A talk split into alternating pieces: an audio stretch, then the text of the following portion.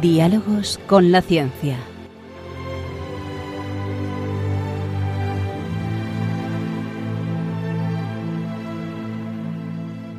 Dirigido por Javier Ángel Ramírez.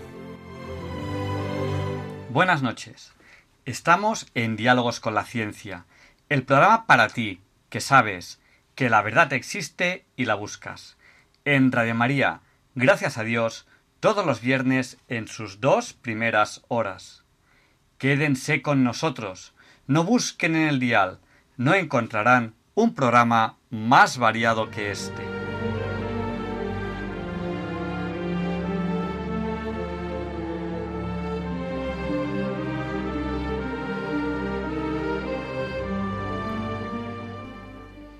Hoy, 27 de marzo de 2020, Transmitimos desde casa en otros lugares del mundo, por ejemplo en el paraíso canario, todavía es 26, 26 de marzo.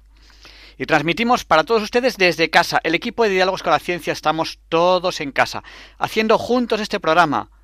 Gracias al avance de la tecnología podemos transmitir desde casa. Quédense en casa, sean prudentes por ustedes y por los demás. Les aseguro que merece la pena. Este es como... ¿Cómo diría yo? Nos estamos preparando para una Semana Santa. Es un tiempo muy especial. Este pequeño sacrificio que hacemos ahora, en esta cuaresma especial de 2020, es muy importante. Hoy les prometemos un programa muy variado y evidentemente no centrado en las malas noticias, sino que vamos a intentar transmitirles a todos ustedes el optimismo. ¿Cómo lo vamos a hacer? Pues a través de las ondas, de la frecuencia modulada, en la TDT, donde pueden escucharnos en calidad digital. Piensen en esta opción si fallase el repetidor, que podría ser, porque hay menos mantenimiento estos días. O si alguno de ustedes viaja, por ejemplo, alguno de ustedes a lo mejor es camionero, llega a algún lugar y dice, ¿dónde puedo escuchar Radio María? Pues si no le entra en la radio bien, lo puede escuchar a través de la TDT. O en cualquier lugar del mundo, a través de apps, de aplicaciones para dispositivos móviles o a través de internet en www.radiomaria.es. Hacemos este programa junto con ustedes. Como no estamos en la emisora, no podemos dar paso a llamadas, pero por supuesto ustedes van a participar. ¿Cómo? Enseguida se lo diremos.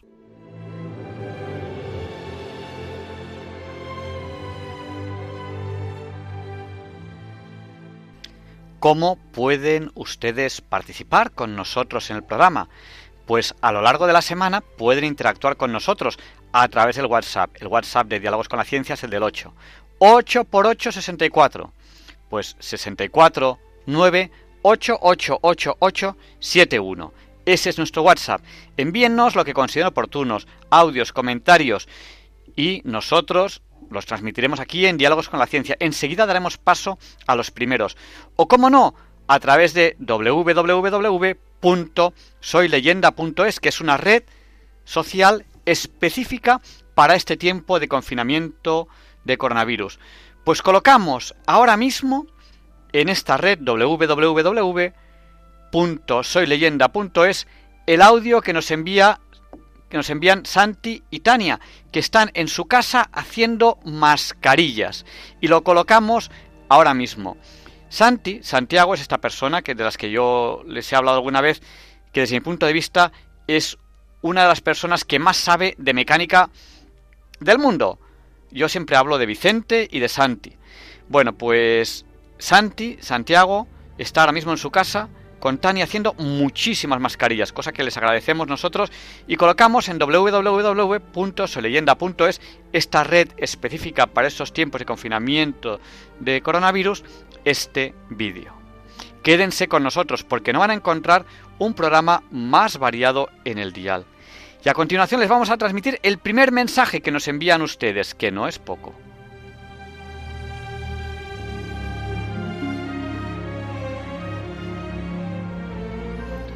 Y de los mensajes que ustedes a lo largo de la semana nos van enviando a www.soyleyenda.es, esta red social específica para tiempos de confinamiento, o a través del WhatsApp, el 649888871, queremos emitir este el primero de todos. Pero no se preocupen, que a continuación a todos los que nos lo han pedido, con tiempo suficiente, les saludaremos y emitiremos sus mensajes. Y este es el primero que queremos transmitir para todos ustedes ahora mismo a la hora Bond, las 007, feliz hora Bond a todos, transmitimos este mensaje de un oyente. Hola, me llamo José María de la Mata. Estoy infectado de coronavirus, como muchos eh, de los que nos podéis oír este, este programa. Eh, algunos tienen síntomas menores, otros mayores. Eh, se me ha ocurrido la idea de rezar un rosario todos los días a las 7 por todos los, por todos, por todos los que están infectados y por todos los que se puedan infectar. Eh, y es algo que podemos hacer todos y que es muy fácil. podemos mandar a nuestros grupos de WhatsApp diciéndoles que lo vamos a rezar y que les invitamos a hacerlo a la misma hora. es, es además una iniciativa no para los que rezan todos los días el rosario, sino para aquellos que no lo rezan nunca y que muchos no sabrán ni por dónde empezar. Es muy fácil encontrar en Internet cómo se reza el rosario, pero básicamente deciros que es meditar los misterios de, Jesucristo, de la vida de Jesús, mientras se reza un Padre Nuestro y diez Ave Marías eh, cinco veces. Esto se hace todos los días y se, se van cambiando, dependiendo del día, se van cambiando los misterios que se rezan es algo muy sencillo, no hace falta ni tener un rosario físico en la mano, se puede hacer contando, se puede hacer de muchas maneras, es muy fácil. Y yo os animo a todos a que os animéis a, rezar, a los que no lo hayan rezado nunca, que lo recen por primera vez, eh, que se animen y que pierdan el miedo, que no, que no tengan miedo. Eh, la gente está deseando eh, cualquier agarrarse a, a cualquier esperanza y, Dios es, la mejor y es la, es la más importante que tenemos. Eh, nada, nada más. Muchas gracias a Javier Ángel por darme hueco en su, en su programa para, para, lanzar este mensaje. Gracias a todos y os animo a que todos los días a las 7 de la tarde recéis el rosario. Gracias. Muchísimas gracias, José María. Y además, un tema muy importante. José María, sin saberlo, nos ha propuesto las 7 de la tarde, que curiosamente, así son los curiosos caminos del Señor, es la hora a la que Radio María transmite su rosario. Pues ahí estaremos. De hecho, José María, desde que me enviaste este audio, los niños y yo estamos haciendo ya el rosario a las 7 de la tarde. Un abrazo muy fuerte, José María y un conocido cantautor de este programa nos hace esta propuesta. Bueno, y tenemos también a Juan Antonio Ordóñez. Juan Antonio Ordóñez eh, es un cantautor al cual hemos entrevistado algunas veces aquí en Diálogos con la Ciencia en Radio María y, nos está ofreciendo eh, un, bueno, una iniciativa que, que, nos parece muy interesante. Juan Antonio, ¿qué tal estás? Buenas noches. Buenas noches, bien, bien, estoy bien, gracias a Dios y eh, intentando conservar el ánimo con, con todos estos momentos trágicos que nos está tocando vivir a todos. Y bueno, ¿cómo, ¿cómo estás llevando el confinamiento? El otro día asistimos a un concierto tuyo online, que la verdad es que fue una maravilla, lo pusimos aquí eh, en pantalla grande y fue una auténtica maravilla, te escuchamos divinamente. ¿Y, qué más cosas estás haciendo? No, sé si vas a hacer más, más conciertos online. Pues eh, intentaré, intentaré hacer alguno. Todo va un poco en función de lo que, del tiempo de que disponga, aunque parezca mentira. Eh, a mí se me está convirtiendo el estado de alarma un momento de, una actividad enorme, tanto familiarmente como, como musicalmente. Entonces, pero sí, es mi intención seguir haciendo conciertos porque es la forma de mantener el contacto con, el público y, de tener uno pues la sensación de que estás, eh, eh, que tienes algo que dar y que lo estás dando. Como, como bien hace eh, Juan Antonio, pues lo que tenemos que hacer es aprovechar el estado que sea, pues en este caso el estado de alarma, para lo, lo mejor que podamos, ¿no? Pues para hacer, en este caso él nos contaba aquellas cosas que, que tenía pendientes. Bueno, y además has tenido una iniciativa muy interesante eh, que a mí, a mí personalmente me ha llamado mucho, mucho la atención. Cuéntanos un poco tu iniciativa. Pues mira, mi iniciativa trata de que como ahora mismo en las redes eh, eh, hay muchísimos conciertos online y digamos que es un apartado que, que se está cubriendo maravillosamente por parte de todos mis compañeros, a mí se me ha ocurrido la idea de hacer algo más todavía interpersonal, que es eh, un proyecto que se llama Si te hace falta una canción, yo te la doy, solo para ti. Y entonces eh, lo que hago es llamar por videollamada a, una persona o una familia o un colectivo en un hospital, en fin, eh, en un bar, en un supermercado o a, una familia que, que, que, lo esté pasando, pues bueno, son muchas horas y en la que la incertidumbre, el aburrimiento, lo, lo, en fin. Y entonces yo llamo por, por videollamada a WhatsApp y les regalo una canción. Aparte de que charlamos un poco y cambiamos impresiones.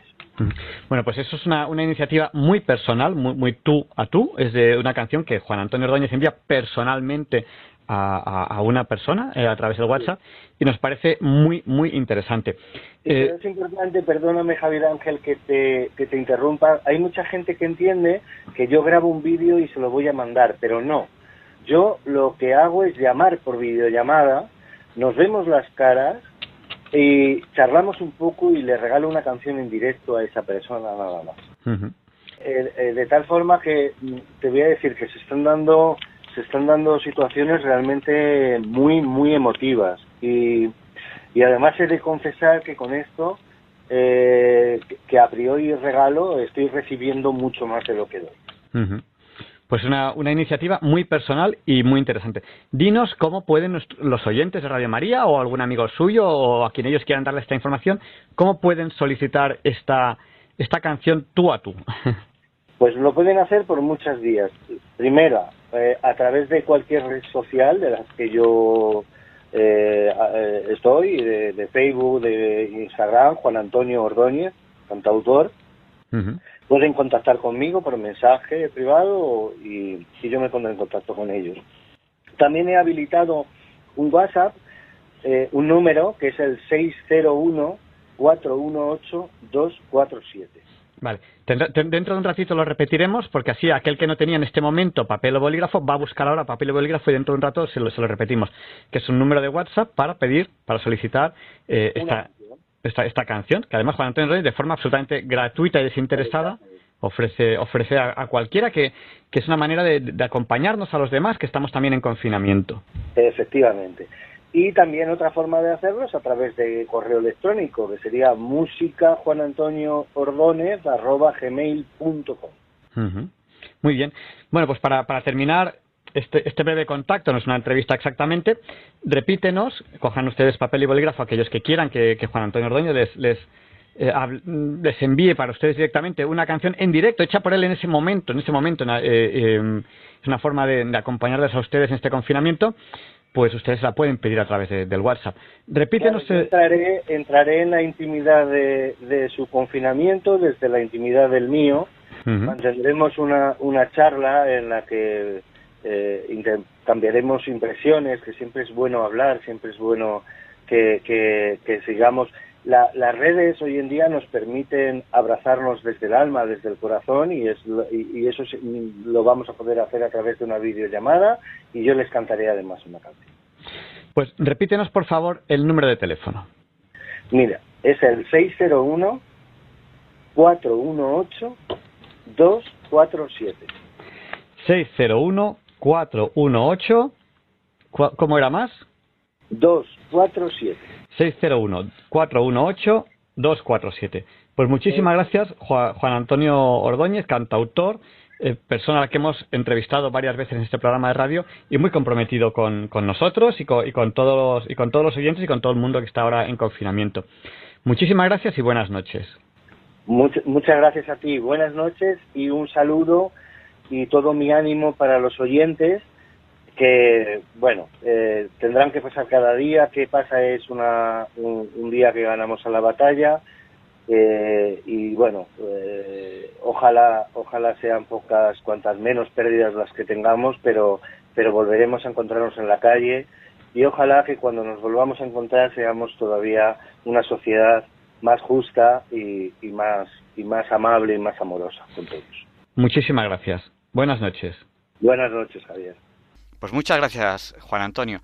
Y ahora mismo la red social eh, específica para estos tiempos de confinamiento en coronavirus, www.soyleyenda.es, colocamos este cartel eh, en el cual Juan Antonio Ordóñez ofrece esta iniciativa de si, te, si te hace falta una canción, yo te la regalo. Y Leonardo Aimiel Pérez de Madrid nos presenta la sección Pensar y Sentir. Disfruten de esta fabulosa voz.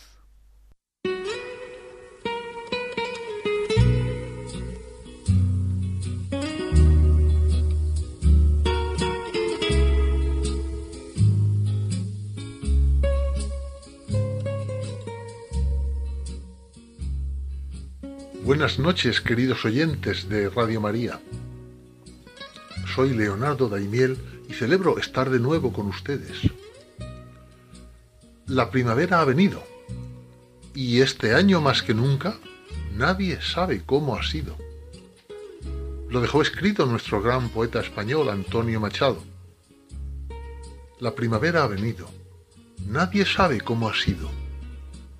Ha despertado la rama, el almendro ha florecido.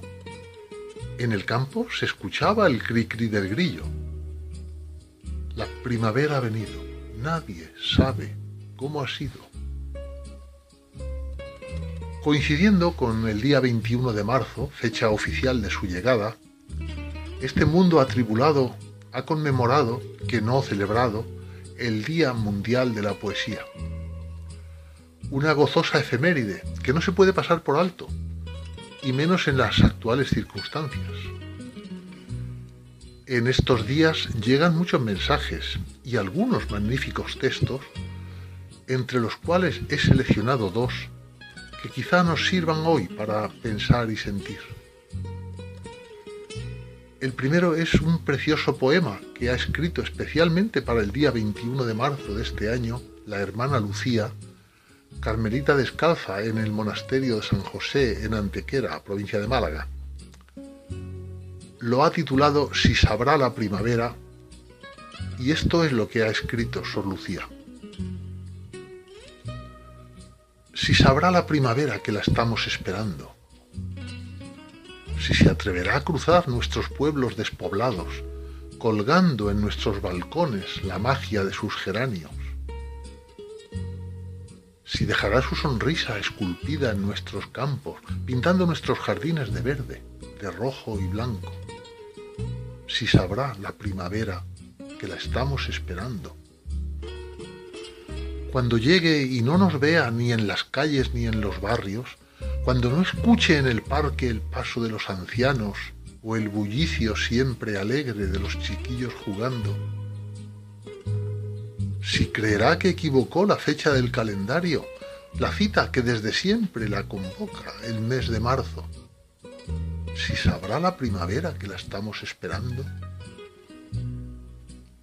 Cuando estalle jubilosa llenando de puntos blancos los almendros, los ciruelos, los jazmines, los naranjos, y no vea que a la Virgen la preparan para el paso, que se ha guardado el incienso, el trono, la cruz y el palio, y que Cristo, igual que todos, está en su casa encerrado y no le dejan salir ni el jueves ni el viernes santo. ¿Pensará la primavera que tal vez se ha equivocado? ¿Escuchará los lamentos de quien se quedó en el paro, de quien trabaja deshoras por ayudar a su hermano, de aquel que expone su vida en silencio y olvidado? escuchará cada noche los vítores, los aplausos que regalamos con gozo al personal sanitario? ¿Pensará la primavera que tal vez se ha equivocado y colgará sus colores hasta la vuelta de un año? Si sabrá la primavera que la estamos esperando, que se nos prohíbe el beso, que está prohibido el abrazo, el corazón, sangre y fuego, el corazón desangrado.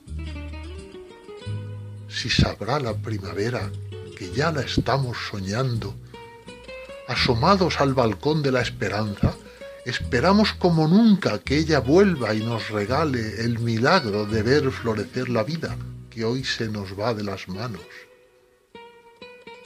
Bienvenida primavera. Hueles a incienso y a ramos con tu traje de colores y los cantos de tus pájaros. Ven a pintar de azul cielo esta tierra que habitamos. ¿No sentís que en este mundo algo nuevo está brotando? Si será la primavera que está apresurando el paso. Y termino por hoy con este maravilloso poema del escritor y poeta uruguayo Mario Benedetti, que parece escrito para estas circunstancias en las que estamos viviendo. Es un texto lleno de esperanza, lo tituló Benedetti No te rindas y dice así. No te rindas, aún estás a tiempo de alcanzar y comenzar de nuevo, aceptar tus sombras, enterrar tus miedos, liberar el lastre, retomar el vuelo. No te rindas, que la vida es eso, continuar el viaje, perseguir tus sueños, destrabar el tiempo, correr los escombros y destapar el cielo. No te rindas, por favor no cedas, aunque el frío queme, aunque el miedo muerda. Aunque el sol se esconda y se calle el viento, aún hay fuego en tu alma, aún hay vida en tus sueños. Porque la vida es tuya y tuyo también el deseo, porque lo has querido y porque te quiero porque existe el vino y el amor, es cierto. Porque no hay heridas que no cure el tiempo.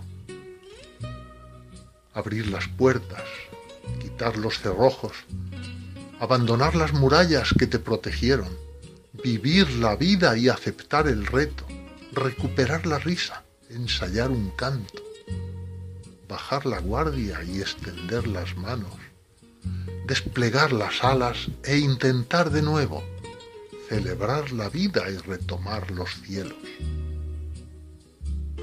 No te rindas, por favor no cedas aunque el frío queme, aunque el miedo muerda, aunque el sol se ponga y se calle el viento, aún hay fuego en tu alma, aún hay vida en tus sueños, porque cada día es un comienzo nuevo porque esta es la hora y el mejor momento.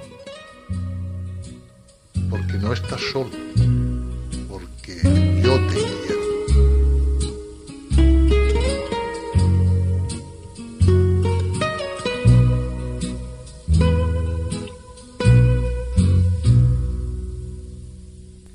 Ya saben ustedes que estamos en una situación un poco excepcional. No podemos acceder al teléfono de Radio María, por eso no les podemos dar paso a ustedes a través del teléfono.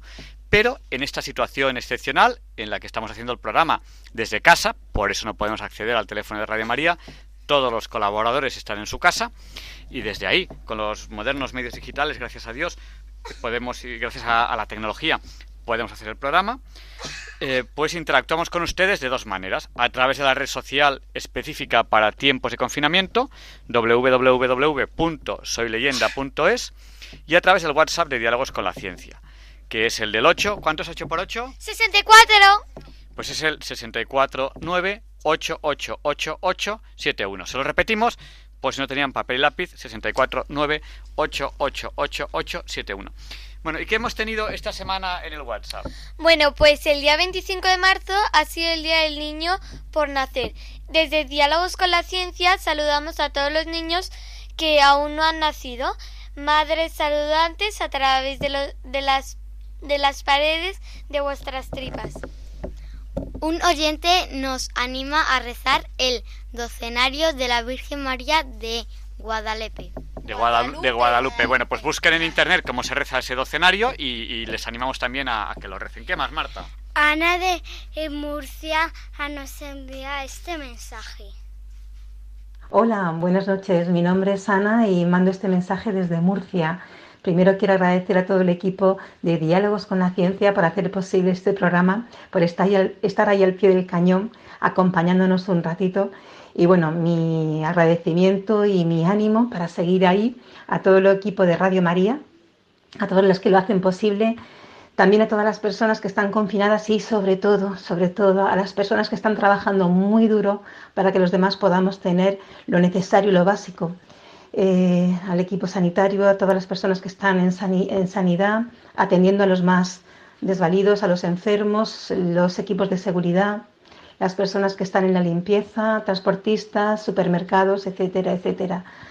Es tremendo todo lo que se ha movilizado, tremendo. Y yo estoy conmovida con las muestras de solidaridad que no me sorprenden porque soy española y lo veo a diario. El, hecho de ver pues cómo todos intentamos preocuparnos del que está más próximo y de alguna manera debemos hacerlo así, aunque sea en este momento pues con un pequeño mensaje de voz. Bueno, pues lo dicho, gracias. Estamos con esa esperanza de que esto acabe pronto para poder acompañar más aún a los que lo están pasando peor, a, los, a las personas que están enfermas, que tienen que estar ahora aisladas y a los que han perdido algún familiar. Bueno, pues unidos en oración y seguimos en la brecha. Bendiciones. Pilar de Coria nos envía unas fotos preciosas de sus flores y de jabón hecho por ella misma. Eh, nos sale Uda Ángel desde Zaragoza, Luisa Adegigón, Isabel, que, que suele llamarnos el programa y nos encanta. Eh, Carmelo de Carmelo Jesús desde Orobata, Tenerife, que está en Tenerife. Orotava. Orotava.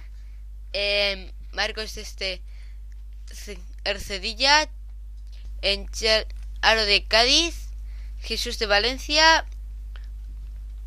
Y esto soy oyente de Canadá. Hola, me llamo Audrey Catherine, tengo seis años, soy canadiense y escucho mucho Radio María España. Mon nom s'appelle Christophe et moi j'attends et, et, et moi j'écoute Radio Maria toujours et, et, et avec ma soeur et et, et, elle a 6 ans. Au revoir. Passez une, une, très belle journée, les amis, pour tout le monde. Comandante, no hemos puesto la canción de, del cantante. Es verdad. Eh, nos falta poner la canción de Juan Antonio Ordóñez, que nos ha mandado especial para este programa.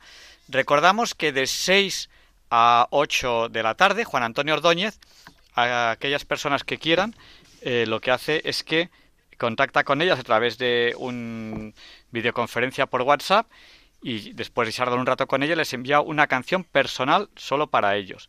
Y el número de WhatsApp que tiene para eso es el 601 418 247. Se lo repetimos por si quieren que Juan Antonio Ordóñez les llame por videoconferencia y les cante una canción solo para ustedes. ¿Cuál es el número? 601-418-247. Y bueno, les recuerdo el WhatsApp de Diálogos con la Ciencia, que es el del 8. ¿Cuántos 8 con 8? 64. Pues el WhatsApp de Diálogos con la Ciencia es el 64 9 888871. Hemos colocado en la red social específica para estos días de confinamiento, www.soyleyenda.es, eh, el anuncio de esta acción que está llevando Juan Antonio Ordóñez de contactar con aquellas personas eh, que quieren que Juan Antonio esté charlando un ratito con ellos y después les cante una canción en directo. Allá va esta canción que Juan Antonio Ordóñez nos ha mandado específica para este programa de hoy. Bueno, es un single que, sacó hace tiempo y que es, eh, bueno, personalmente a mí me, me gusta mucho. Se llama Comprendí la canción. Espero que les guste.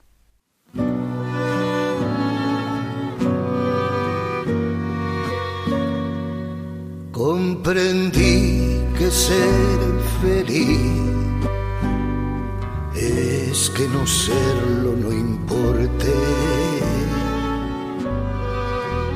el agujero del calcetín, ni que el zapato te roce, que el desamor es solo amor, en la canción del silencio que se puede morir para vivir a solas con tu secreto.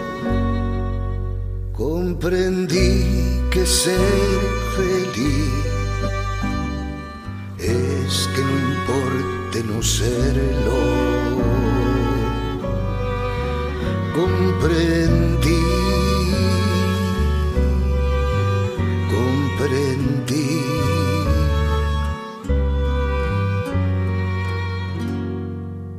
Comprendí que ser feliz es que no serlo no importe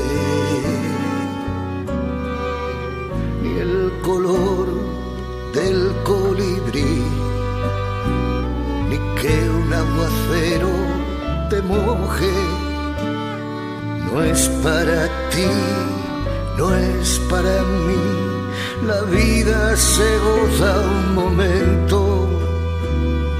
Puedes llorar, puedes reír para formar tu recuerdo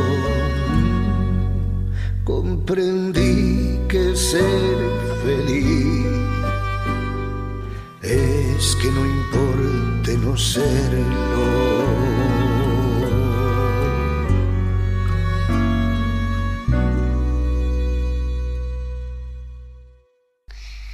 Este es uno de los mensajes que nos envía, que nos manda Carmen. Buenas noches, Carmen. Yo soy Carmen Solí, oigo Radio María con alguna frecuencia y bueno, pues saludo a todos los oyentes de Radio María y mm, mi recomendación es que recemos mucho el rosario en familia. La Virgen tiene un poder grande delante de Dios y ella lo va a conseguir. Y también como orientadora familiar que soy de un COF de aquí de Cáceres, un centro de orientación familiar dependiente del obispado de Coria Cáceres, pues sí que os digo que mm, eh, ocupéis el tiempo em, viendo no todas las noticias que ponen en la televisión. Hay que enterarse, sí, pero no demasiado. Es mejor hacer manualidades, em, la que sepa ganchillo, ganchillo, es una terapia estupenda, eh, ejercelitos, em, algunas cosas que luego se pueden entregar en los talleres misioneros de cada parroquia y luego se venden. Pertenezco también a un taller misionero junto con la parroquia de San José de aquí de Cáceres. Yo soy la responsable de la parroquia de Santiago el Mayor de Cáceres y el año pasado sacamos bastante dinero que se han mandado a distintas partes del mundo porque tenemos muchos misioneros por ahí. Se ha mandado a la Madre Teresa de Calcuta de la India, en fin, a mucha gente. Em, así es que es estupendo que cada uno haga lo que sepa Mm, yo pienso que ropitas, ropitas de niño, las cosas no van a estar para comprar muchas tonterías. Antes se vendían pañitos de ganchillo, pero ahora me parece que lo que debemos ofrecer baratito, puesto que se entrega y eso se vende sin ningún coste, pues jersey, eh, camisitas, vestiditos, la que sepa coser a máquina que los haga, la que no, ganchillo, punto etcétera. Y que no, pues que pinte, que escriba canciones, que escriba poesías, que escriba lo que se nos ocurra. El caso es tener el tiempo ocupado y hacer un rato de oración por la mañana, otro poquito por la tarde. Todo esto ayuda mucho. Ahora tenemos muchos medios para rezar. Un beso y un abrazo a todas y a todos. Muchas gracias a los medios de comunicación también sobre todo a Radio María, que nos está dando tanta paz. Un beso. Un oyente nos solicita que recemos por Javier, por Javier de Valencia, que sigue ingresado. Pues así lo haremos con esta oración que nos envía Ana y José José Juan Matrimonio de Valencia.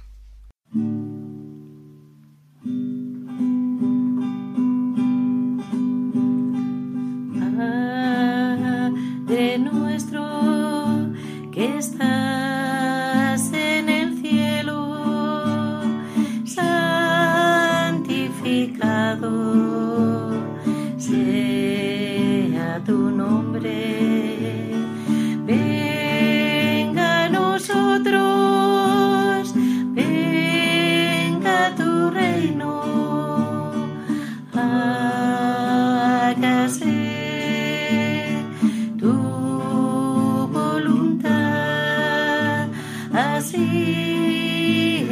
tierra como en el cielo. Y danos hoy nuestro pan de cada día. Perdona nuestras ofensas, así como nosotros perdonamos a quien nos ofende.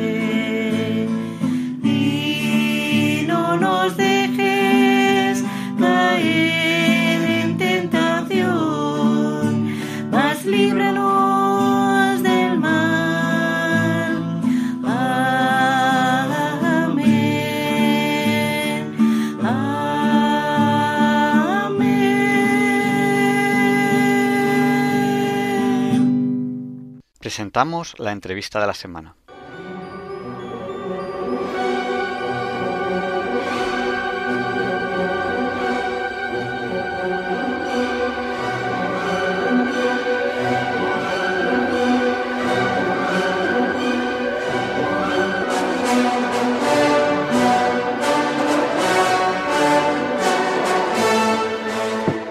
Pues esta es la sintonía con la que presentamos la entrevista de la semana. Y aunque en Diálogos con la Ciencia intentamos liberarnos un poco de estar hablando todo el día del famoso coronavirus, porque también hay que relajarse, pues ustedes nos han preguntado muchas cosas sobre el coronavirus y creo que podemos tener ahora aquí en Diálogos con la Ciencia a la persona adecuada para hablar de ello. Tenemos aquí a Gador Joya. Ella es doctora en medicina, hizo una diplomatura en enfermedades infecciosas tropicales en pediatría, la hizo en el Instituto de Salud Carlos III, que es el Instituto de Salud que lleva todo el tema de eh, enfermedades eh, infecciosas y todo el tema de enfermedades infecciosas desde el punto de vista internacional. Eh, buenas noches, Gador. Hola, buenas noches.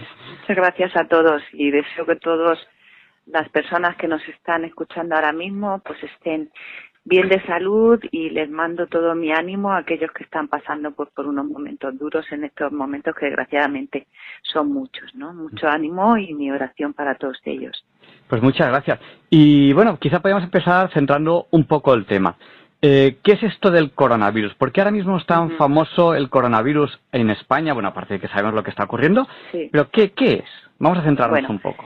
Bueno, en realidad eh, los coronavirus, no hay un solo coronavirus, eh, el coronavirus es una familia de virus, ¿no? Que su nombre científico se le llama coronaviridae.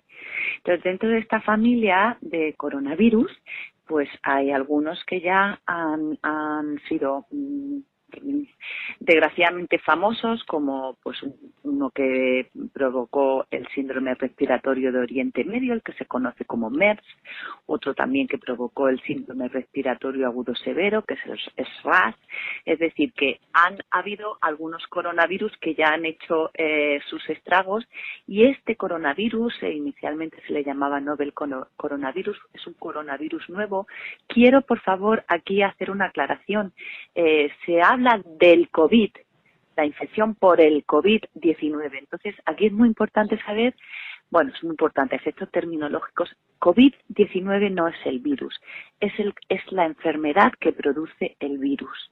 El virus, eh, bueno, le podemos llamar eh, de una manera divulgativa coronavirus, eh, tiene un nombre más específico, pero sí que quiero que los oyentes sepan que el virus no es no se llama COVID-19. Lo que llamamos COVID-19 es el conjunto, la enfermedad que provoca ese, ese virus. Bueno, dicha esta aclaración, pues ahora, eh, eh, desgraciadamente, tenemos eh, como pues como protagonista un nuevo coronavirus que, como todos los oyentes saben, surgió, apareció, se conoció por primera vez su existencia en China.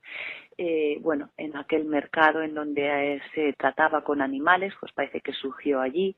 Es cierto que hay algunos artículos a, que se hace referencia, pues si, si fue un accidente en un laboratorio, en fin, yo creo que todas esas cosas todavía es pronto para poder eh, afirmarlas con rotundidad.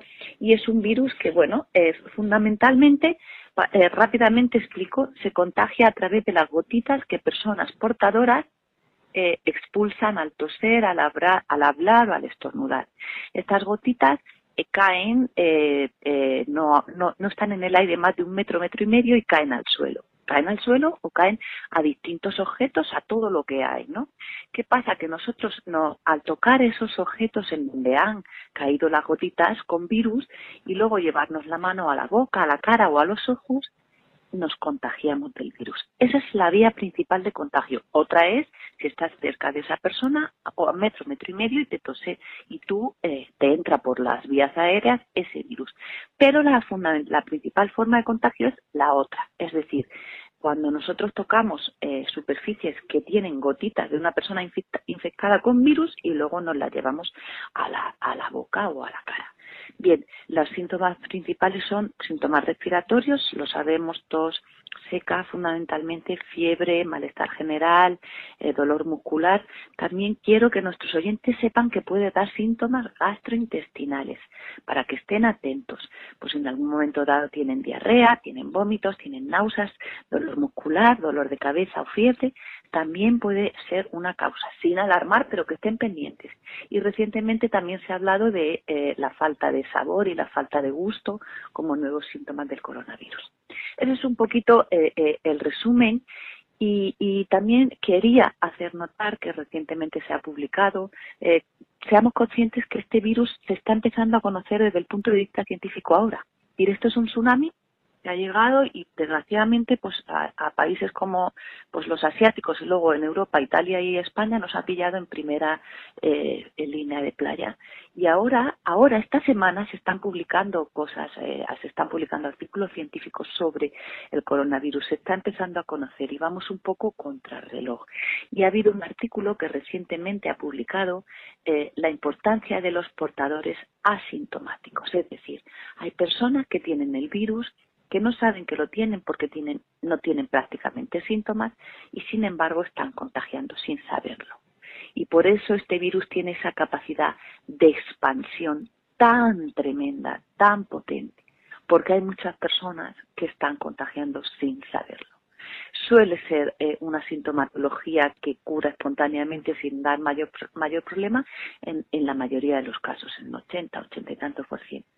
¿Qué pasa? Que hay un porcentaje, sobre todo no de ancianos, sino de personas débiles. Quiero dejar esto muy claro. Y un anciano ya de por sí es una, es una persona débil, pero no, eh, por favor, la edad como único criterio para asumir que las personas que tienen coronavirus tienen que morir. No debe ser personas con eh, jóvenes con algunas enfermedades incluso personas que no tienen nada y este virus lo que tiene es que eh, ataca al pulmón y cuando ataca al pulmón hay que tener mucho cuidado porque entonces puede producir neumonías bilaterales que se complican muy rápidamente. Este es el resumen de lo que tenemos a día de hoy en España. Aunque, eh, estamos en Diálogos con la Ciencia, en Radio María, estamos entrevistando a la doctora Cador Joya y con ella estamos hablando del actual coronavirus que está ahora mismo actuando tan fuerte en España. Ya nos ha comentado eh, muchas cosas, pero eh, ¿cómo podríamos resumir el análisis de, cómo se comporta el virus? Porque hemos hablado un poco de los síntomas que produce, de cómo se propaga y cómo se comporta el virus. Bueno, pues es un poquito lo que he contado, ¿no? Pues el virus se comporta de una manera, como digo, eh, relativamente leve cuando, cuando, se, cuando infecta a las personas en la gran mayoría de los casos. cuando el virus asienta en, en organismos más debilitados, bien porque se tiene una edad avanzada y siempre una persona con la edad avanzada tiene el organismo más debilitado, o bien porque se tenga algunas enfermedades de base, pues por ejemplo como puede ser la hipertensión, la diabetes, en donde mm, se tiene una, eh, por los mecanismos de esas enfermedades se es más sensible al virus, al mecanismo de infección del virus y a veces sin, sin causa aparente, sin debilidades previas, pues el virus lo que hace es que puede llegar al pulmón y ahí eh, lesionar, dañar los alveolos y provocar eh, neumonías en este sentido eh, hay que tener eh, cuidado porque puede provocar un poco de infección respiratoria eh, que puede que sea leve y sin embargo pues por lo que se está viendo cuando pasan tres o cuatro días ese virus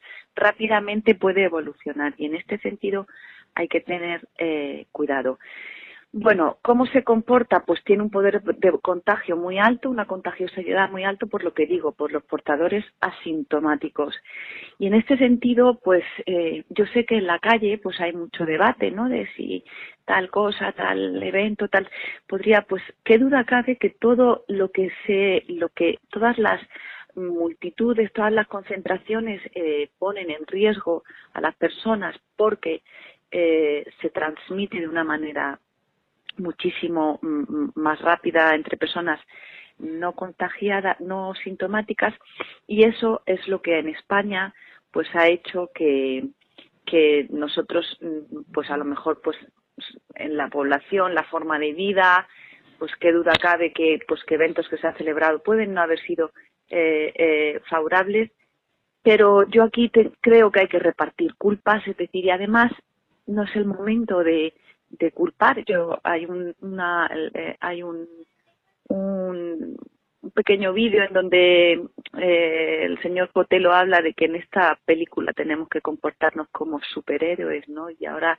lo que tenemos que hacer es apoyar, apoyar, apoyar y aprender, aprender de esto para luego más adelante poder pasar las cosas a limpio. Pero ahora estamos en salvar vidas y, y yo creo que lo importante es pues saber ser conscientes de que Obviamente se pueden haber hecho muchas cosas mucho mejor, pero también y, sin, y sin quitar responsabilidad a nadie, que todos tenemos nuestra parte de responsabilidad personalmente, cada uno, si buscáramos, es cierto que es un virus desconocido que nadie sabía eh, eh, eh, cómo se ha, incluso la propia Organización Mundial de la Salud ha ido aprendiendo de este virus día a día y, y, es cierto pues que ha habido comportamientos de este virus que no esperábamos y también pues ha colaborado un poco a que el virus se comporte de esa manera, ¿no?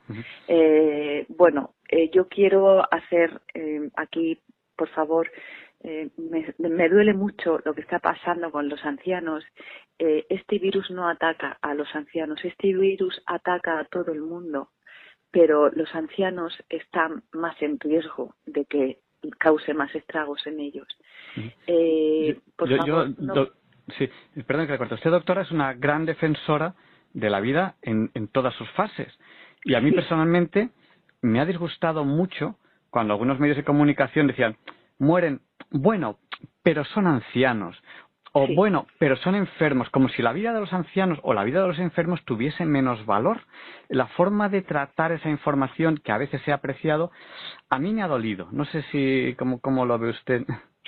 Totalmente de acuerdo. Mire, cuando todavía el coronavirus no había llegado a los niveles ni se pensaba en España, ni nadie creía que se iba a llegar a los niveles a los que ya se iba a llegar, pero ya empezaron a morir personas.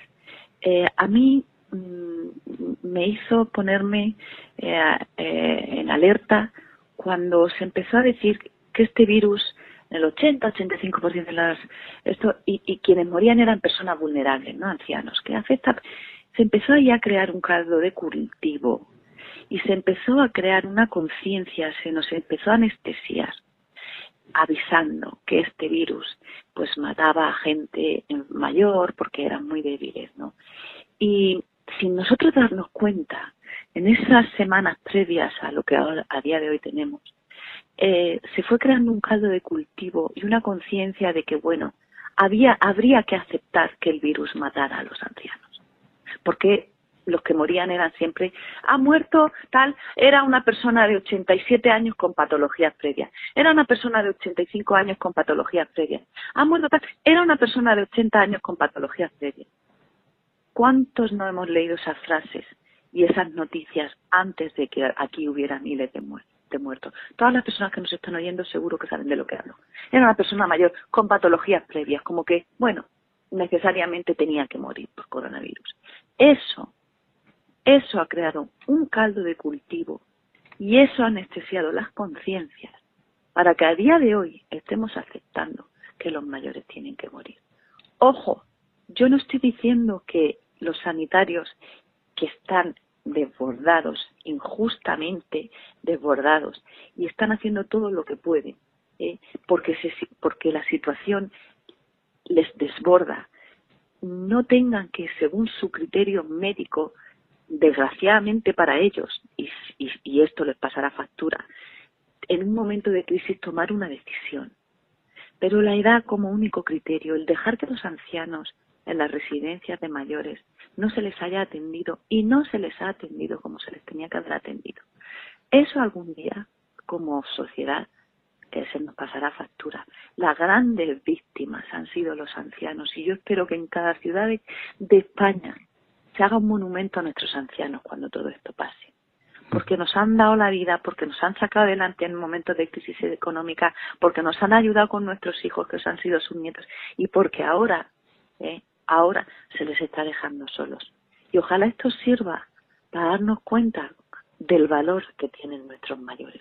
Ojalá todo esto sirva para que el día de mañana digamos nuestros mayores, para que al menos ahora se hable de ellos, aunque sea por este motivo.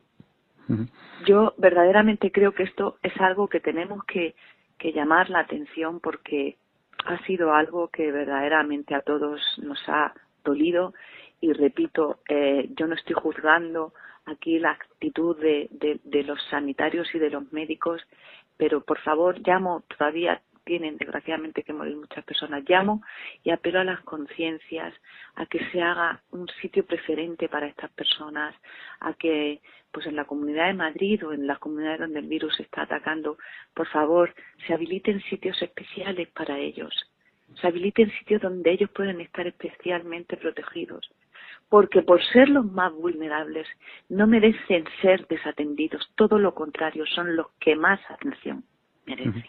Pues desde Diálogos con la Ciencia hacemos ese llamamiento ahora público a que eh, se hagan lugares especialmente protegidos para esta gente que es más vulnerable, eh, palabras que desde luego me parecen a mí tremendamente importantes.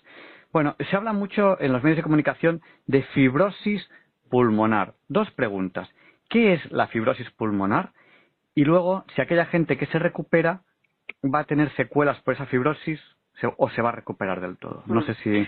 Bueno, pues para que se me entienda bien, eh, una fibrosis pulmonar es como si dijéramos un pulmón lleno de cicatrices, es decir, tejido fibroso. Un tejido fibroso es un tejido eh, en donde no entra el aire. Los alveolos, que son como pequeños saquitos que se llenan de aire para poder intercambiar, dar oxígeno al cuerpo, pues en ese se lesionan, se destruyen y aparece por cada alveolo un tejido cicatricial. Pues imagínense ustedes una cicatriz en una, de, de una herida, pues todo el pulmón lleno de ese tejido. Ahí no llega el aire y no llega el oxígeno y no se puede eh, producir pues el, el, intercambio gaseoso y los pulmones no, no son funcionantes. Ese es el grave problema y el peligro que pueden tener estas neumonías. Y, y las secuelas pues están por verse. Como digo, es un virus nuevo, es un virus que Está, es, de, de, es, reciente, tenemos un reciente conocimiento de él y todavía estudios a posteriori a largo plazo eh, de las personas que han sido infectadas con neumonías importantes, bilaterales, pues a día de hoy ese estudio científico de peso todavía no ha dado tiempo a publicarle cuáles son las posibles secuelas. Sí que eh, quiero eh, hacer mm, saber a la población que se puede eh, contagiar los estudios hablan de entre dos y tres semanas después de haber pasado la enfermedad. Y en este sentido es importante saber que una persona que ha sido dado de alta, eh, pues todavía puede contagiar a efectos, pues por favor de mantener el aislamiento y bueno, todas estas medidas que todos sabemos que tenemos que, eh, que cumplir. En España, eh, bueno, estamos entrevistando aquí en Diálogos con la Ciencia a la doctora Gador Joyar. Con ella, con ella estamos hablando de coronavirus. En España, eh, la expansión ha sido tremenda y en otros países del mundo también. ¿Qué factores han podido intervenir en esta expansión? Bueno, como digo, eh, el, el, desde mi punto de vista, con todo lo que llevo estudiado y leído a día de hoy, creo que el factor más importante que ha causado esa expansión en España y en Italia y en muchos otros países, pero en, en, nuestro, en Italia y en España por nuestra forma de vida, ha sido eh, el contagio por parte de portadores asintomáticos, es decir, por cada persona que se nos iba informando que había dado positivo en la prueba en España, eh, pues no quiero decir una cifra porque, pero creo que, mm, o sea, muchísimas otras más silentemente, de manera silente, ya estaban infectadas por el virus pero no lo hemos salido porque no han tenido síntomas. Ese ha sido el factor clave eh, por el que pues por, por el que ahora eh, pues tenemos tantísimo eh, y se han llevado a cabo medidas de contención que se puede discutir si han llegado tarde, más tarde, más temprano, eh, que hubieran beneficiado efectivamente si se hubiera salido antes. Pero, como digo, mm, durante días hemos visto, incluso, incluso en la página web de la Organización Mundial de la Salud, que era dudoso que se creía que las personas sin síntomas no contagiaban. Eso se ha visto que ha sido así. Y para mí ese ha sido el factor clave, un factor que habrá que tener en cuenta a la hora de recomenzar la vida normal. Y yo creo que es muy importante que las autoridades sepan de cara a prevenir, de cara a adquirir mm, equipos de protección, que cuando la gente empieza a salir a la calle, eh, todos somos potenciales contagiadores.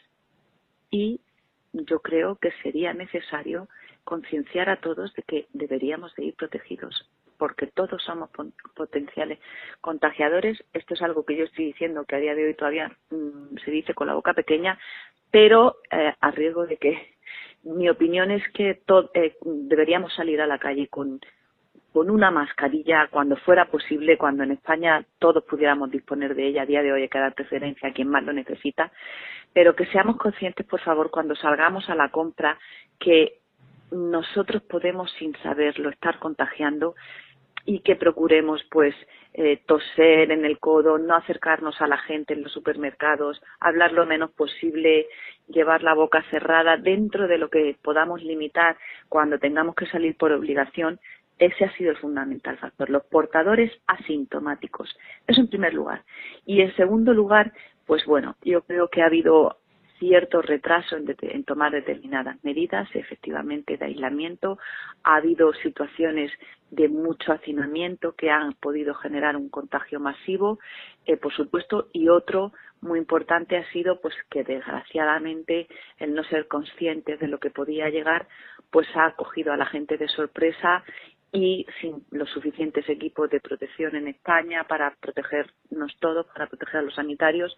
Los sanitarios se han contagiado, ellos se han contagiado y bueno, pues eh, eh, empezaron también los focos en personas de, de, edad avanzada, en donde se han contagiado sin darse cuenta, pues por estar en sitios cerrados con mucha facilidad y yo creo que todos esos han sido factores que sin duda pues han, contribuido a la desgracia que tenemos hoy en día en España. Eh, una oyente nos hace esta pregunta. Buenas tardes, soy Inmaculada Izquierdo desde Pamplona. Eh, mira, os llamo porque he mantenido una conversación con mi madre, que es oyente habitual vuestra, Mercedes Herrera de Aranda de Duero, seguro que la conocéis y me dice que le parece interesante para que os la comente porque vais a emitir un programa relacionado con el tema del coronavirus.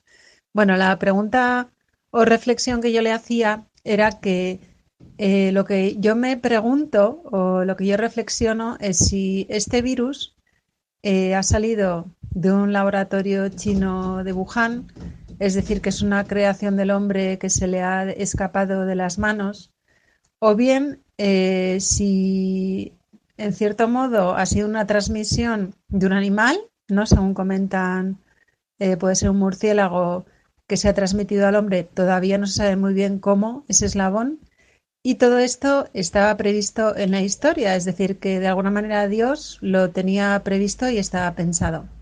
A ver si podéis aclararnos un poquito esta idea y enhorabuena por el programa. Gracias.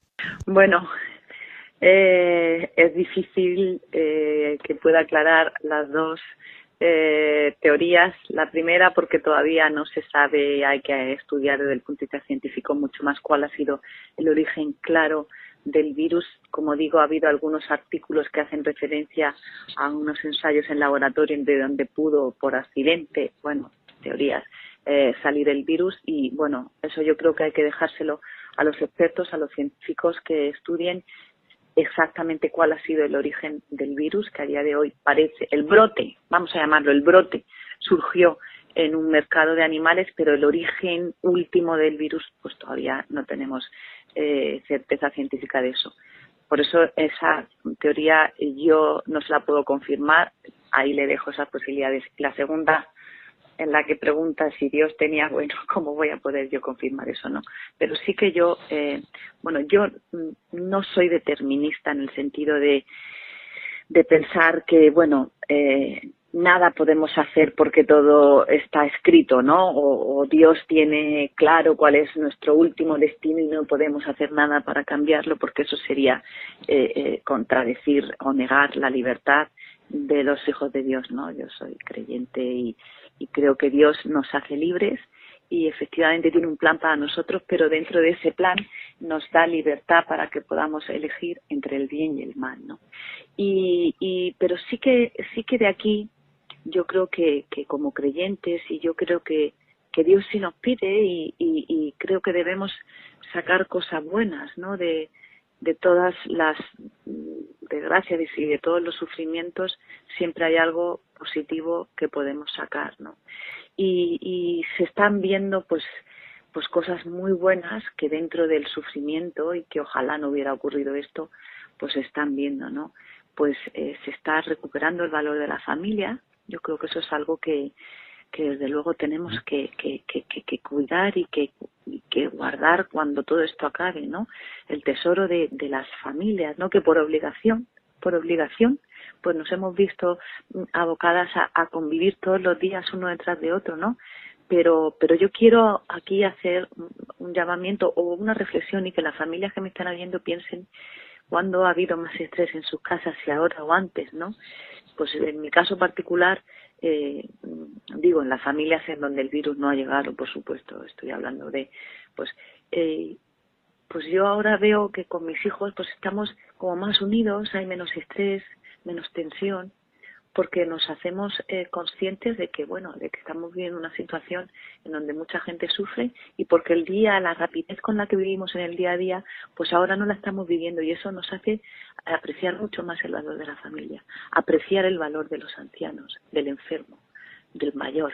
Es decir a mí se me hace imposible pensar que después de esto nos lleven al Congreso una ley de la eutanasia no puedo pensar en esto. O sea, después de, de ver a nuestros enfermos mayores sufriendo, creo que a lo mejor incluso, a lo mejor soy una ilusa, pienso que muchos de los que han querido llevar la ley de la eutanasia al Congreso de los Diputados, pues a lo mejor se echan para atrás, ¿no? Nunca sabemos si esto puede hacerles eh, recapacitar sobre el valor de nuestros ancianos. Quiera Dios que esto sea así. Ojalá, ojalá. No, no puedo pensar ahora en, en nuestros eh, diputados votando a favor de una ley de eutanasia cuando los hemos estado viendo morir como han muerto, ¿no? Yo creo que ojalá esto pues sea un bien que podamos sacar de ahí, ¿no? Y bueno, pues qué duda cabe, pues esa hermandad, solidaridad, le llaman otros, yo creo, yo le caridad, ¿no? De estar pendiente de los demás, de que pueden necesitar esa unión, eh, pues esa, ese, no se ha, se ha difuminado un poco la frontera entre, entre un bando y otro, entre ahora pues todo es intentar arrimar el hombro, ¿no? El valor de nuestros profesionales sanitarios, pero que después de esto eh, pues yo creo que los, los médicos y las sanitarios, los profesores somos así, ¿no?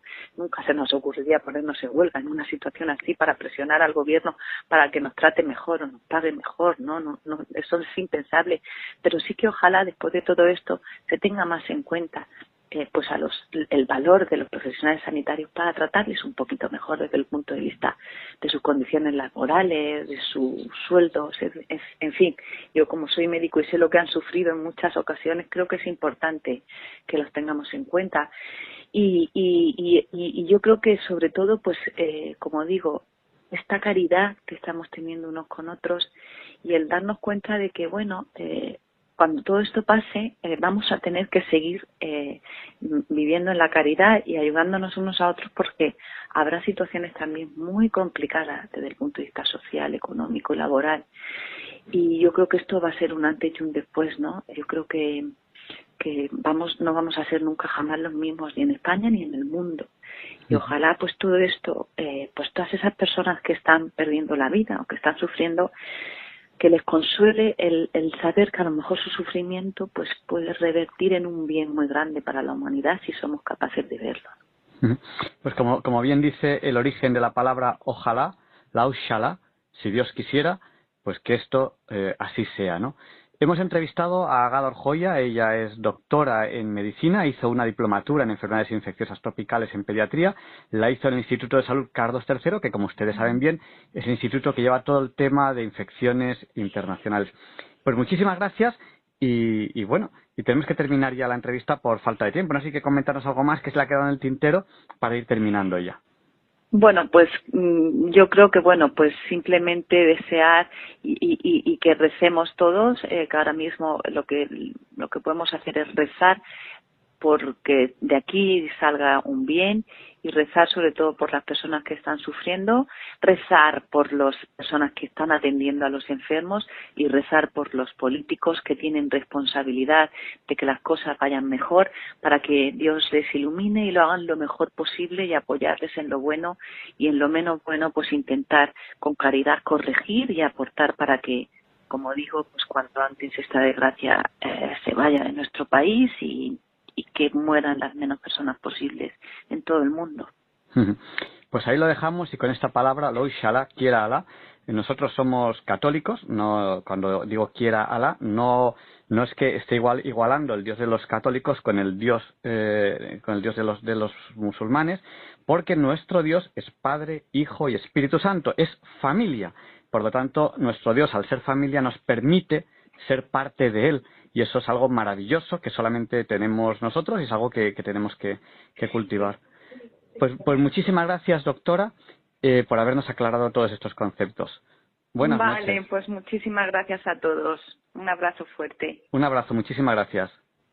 Y después de esta entrevista que le tenemos que agradecer a la doctora Gador Joya, pues niños, ¿qué nos han ido contando los oyentes esta semana, además de lo que ya hemos visto? Un oyente nos envía un enlace a un periódico que cuenta cómo la alcaldesa de Fuentecantos ha solicitado a las car- carmelitas de- que la ponen mascarillas. Y eso es lo que están haciendo.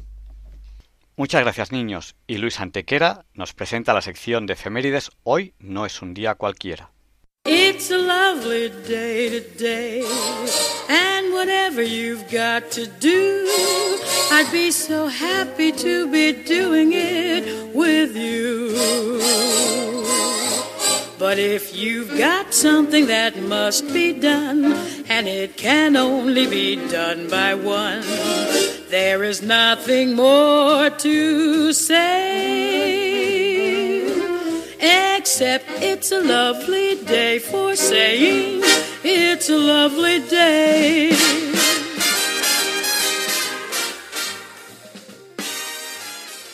No, Javier Ángel, no dilectos compañeros de Diálogos con la Ciencia, no, queridísimos oyentes de Radio María.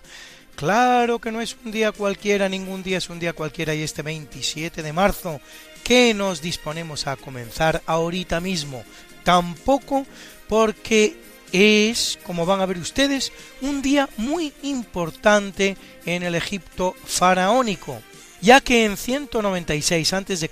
asciende al trono el faraón Ptolomeo V, casado con Cleopatra I, de la dinastía tolemaica que a partir de su general Ptolomeo deja en el país del Nilo el gran Alejandro Magno. Y en 47 a.C., Cleopatra VII, reina de Egipto, tras derrotar a su hermano Ptolomeo XIII con la ayuda de su amante romano Julio César, se casa con su hermano Ptolomeo XIV de tan solo 10 años de edad para poder continuar en el trono. Como se ve en el Egipto tolemaico, que viene a durar unos tres siglos, no se rompían la cabeza con el nombre del rey. Que era hombre, Ptolomeo, que era mujer, Cleopatra, y todo el mundo contento.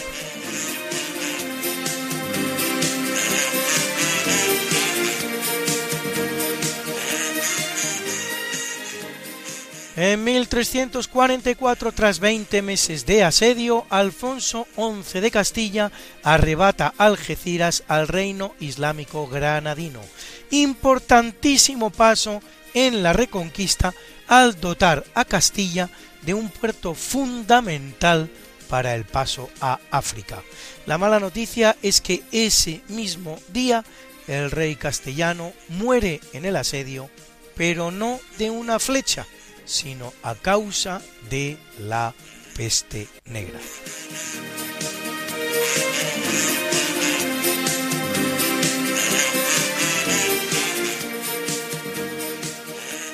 En el campo de la fecunda labor exploradora de los españoles en América, en 1513 el español Juan Ponce de León descubre la Florida, a la que llama así por ser aquel año un día de Pascua Florida, y con la Florida lo que son hoy los Estados Unidos de Norteamérica, descubiertos por lo tanto por un español. Y en 1624 en Sucre se funda la Universidad Mayor Real y Pontificia San Francisco Javier de Chuquisaca, la primera de Bolivia, para cuando en 1636 los ingleses funden en Massachusetts la Universidad de Harvard, España había fundado ya 15 en América, dejando hasta 30 cuando las provincias americanas se emancipen de la corona a principios del siglo XIX. Una cifra que no tenía ningún país europeo entonces y ni siquiera España en la península.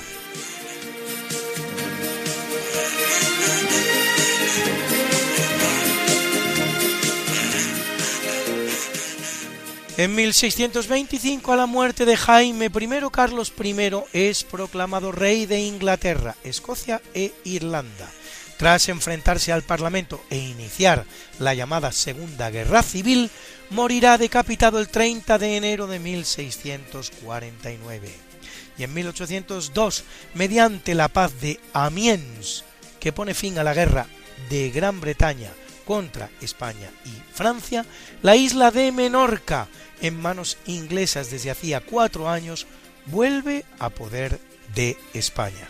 Llaman los ingleses mayonnaise a una salsa que se hace en Mahón con huevo y aceite, palabra de la que los españoles hemos tomado el anglicismo mayonesa.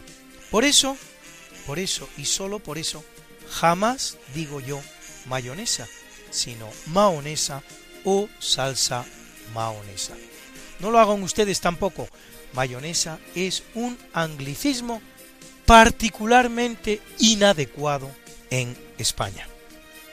Y en 1854 Francia y Reino Unido, aliados de Turquía, declaran la guerra a Rusia. Es la guerra de Crimea que finaliza dos años después con la derrota rusa.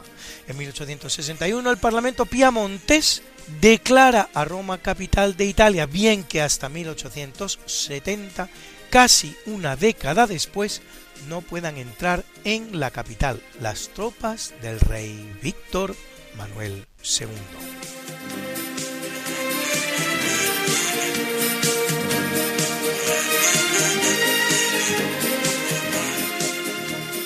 Y en 1886 en Estados Unidos el jefe apache Jerónimo, por cierto, católico y de habla hispana, gracias a la labor de evangelización y colonización que España llevaba varios años desarrollando en la zona, escapa hacia su tierra natal en Arizona, donde retomará la lucha hasta ser capturado de nuevo nueve meses después.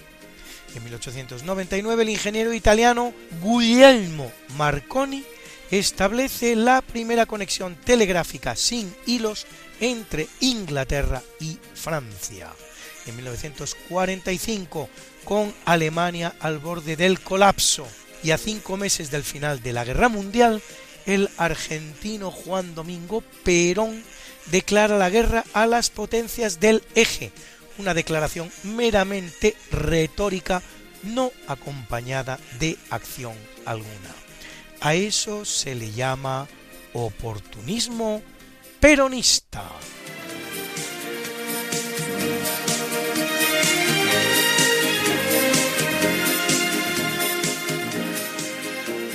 Y en 1958 en la URSS, Nikita Khrushchev reemplaza a Nikolai Bulganin como premier soviético y líder absoluto del Partido Comunista y del Estado. Khrushchev acometerá el proceso conocido como desestalinización, pero mantendrá el férreo control totalitario comunista hasta que en 1964 dimitirá de manera inesperada. Y en 1977, en el que es el más terrible accidente de aviación nunca acaecido, dos aviones, uno de Panam y otro de KLM, chocan en la pista del aeropuerto de Los Rodeos, en las Islas Canarias, muriendo 582 personas.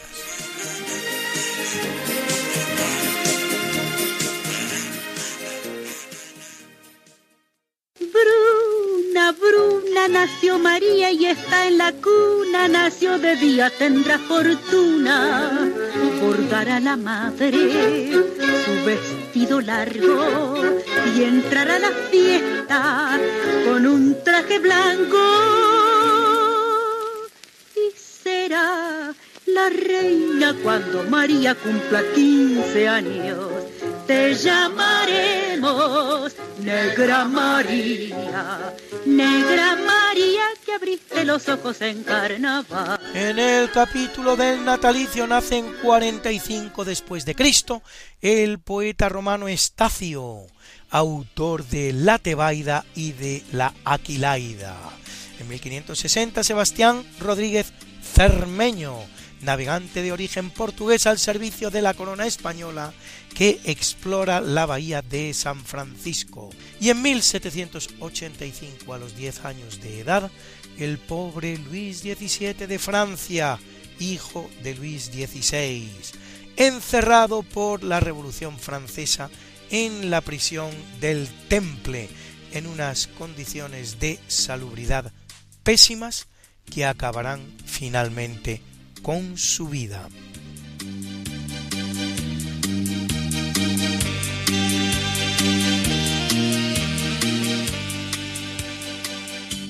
En 1817 nace Wilhelm von Negeli, botánico suizo que descubre los cromosomas.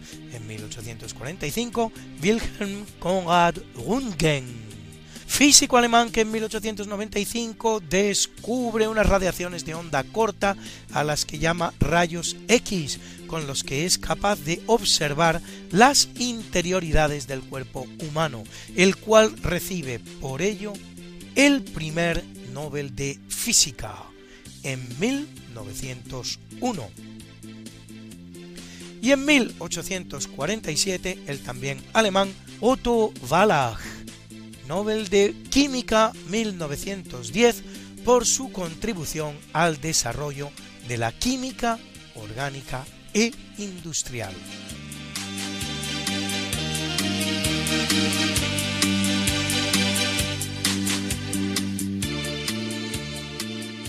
En 1851 el que nace es el gran compositor español Ruperto Chapí, autor de un centenar de zarzuelas, se dice pronto, probablemente el más prolífico autor de zarzuelas que haya existido nunca, habiendo años que componía hasta 12, una por mes, algunas impagables como Las hijas del Cebedeo o El rey que rabió. De esta última van a escuchar ustedes el divertido coro de doctores, Ruperto Chapí, el rey que rabió. Pasen un buen ratito.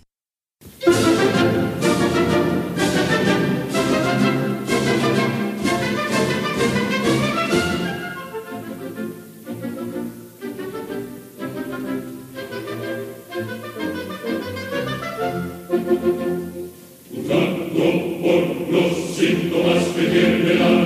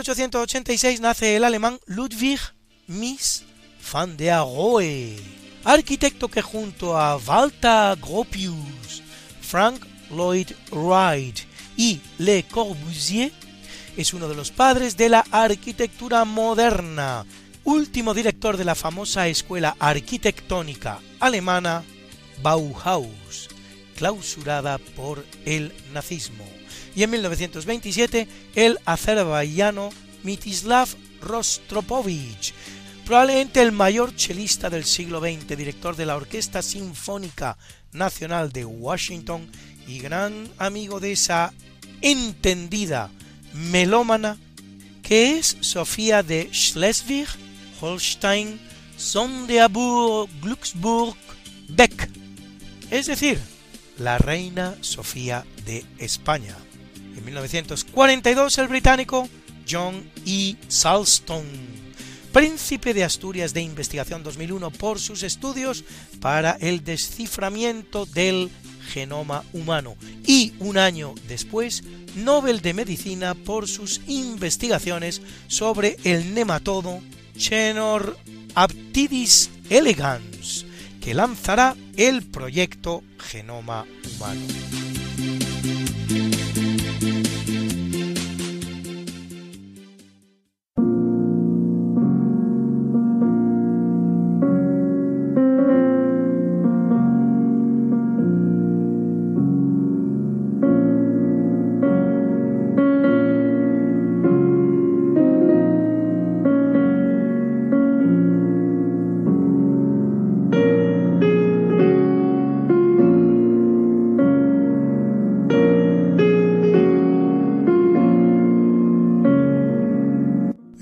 Capítulo del obituario muere en 1172 Abdallah Muhammad ben Sad ben Muhammad ben Ahmad ben Mardanis al-Yudhami.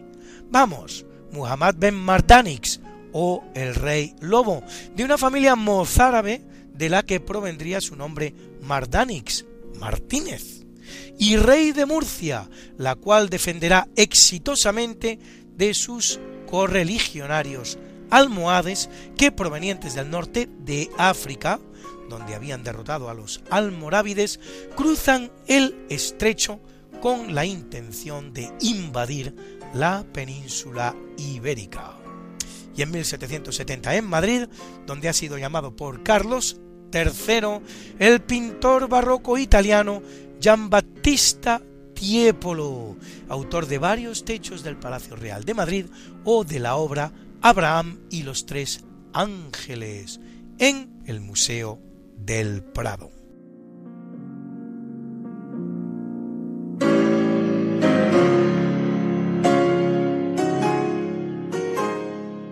En 1960 muere el gran intelectual español Gregorio Marañón, médico y ensayista, autor de obras como Don Juan, ensayo sobre el origen de su leyenda, Amiel, un estudio sobre la timidez o ensayo biológico sobre Enrique IV de Castilla y su tiempo, los tres sumamente pedagógicos y amenos. Y en 1968, el cosmonauta ruso y primer hombre en orbitar la Tierra, cosa que hace el 12 de abril de 1961, Yuri Gagarin, al estrellarse el caza a reacción MiG-15 que pilotaba.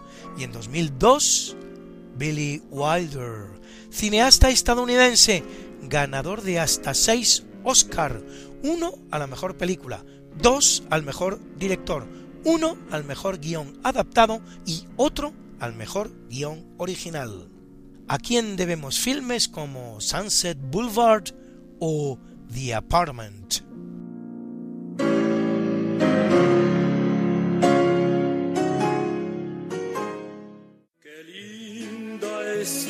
Mañana en que vengo a saludarte. Venimos todos con gusto y placer a felicitarte. El día en que tú naciste, nacieron todas las flores. En la pila del bautismo los ruiseñores. Ya viene amaneciendo, ya la luz del día nos dio.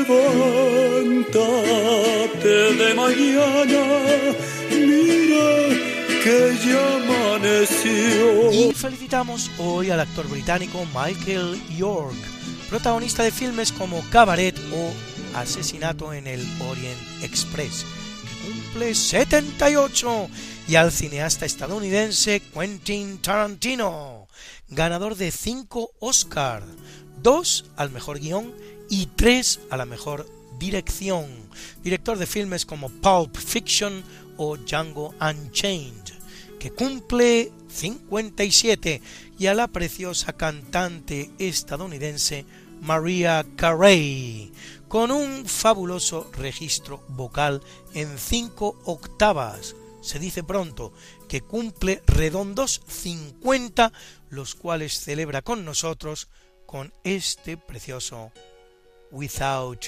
You. Sin ti.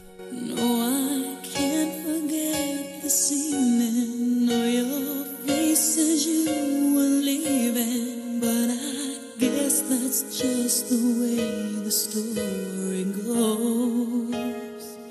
You always smile, but in your eyes your soul shows. Yes, it shows.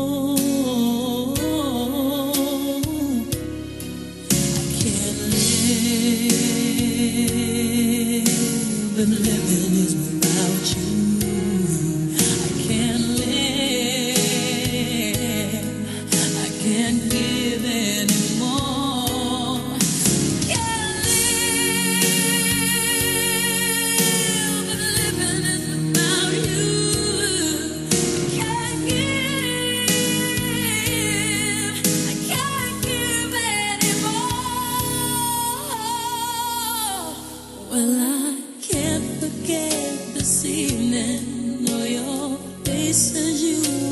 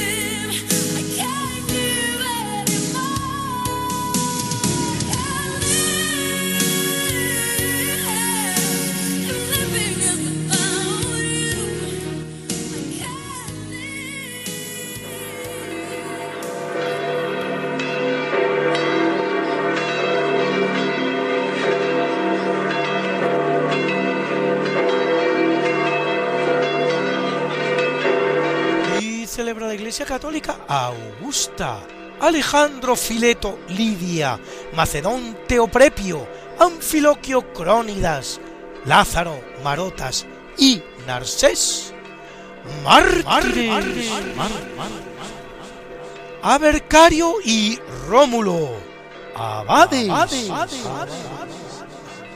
a Ruperto, Pablo, Gelasio y Felipe, presbíteros, y a Juan, eremita. Hoy es el Día Mundial del Teatro, una de las siete artes englobada en el género literatura, que desde aquel Mirsha, escrito en Sumeria, hacia el año 3200 antes de Cristo, tantos momentos grandes y tantos sentimientos ha suscitado a todos los millones y millones de espectadores que en la historia han sido. Y como yo sé que a muchos de ustedes les gustan estas efemérides, pues pueden ustedes consultarlas como siempre en el medio Religión en Libertad, en la columna En Cuerpo y Alma, donde las colgamos para ustedes cada, semana, semana, Something that must be done, and it can only be done by one. There is nothing more to say, except it's a lovely day for saying it's a lovely day.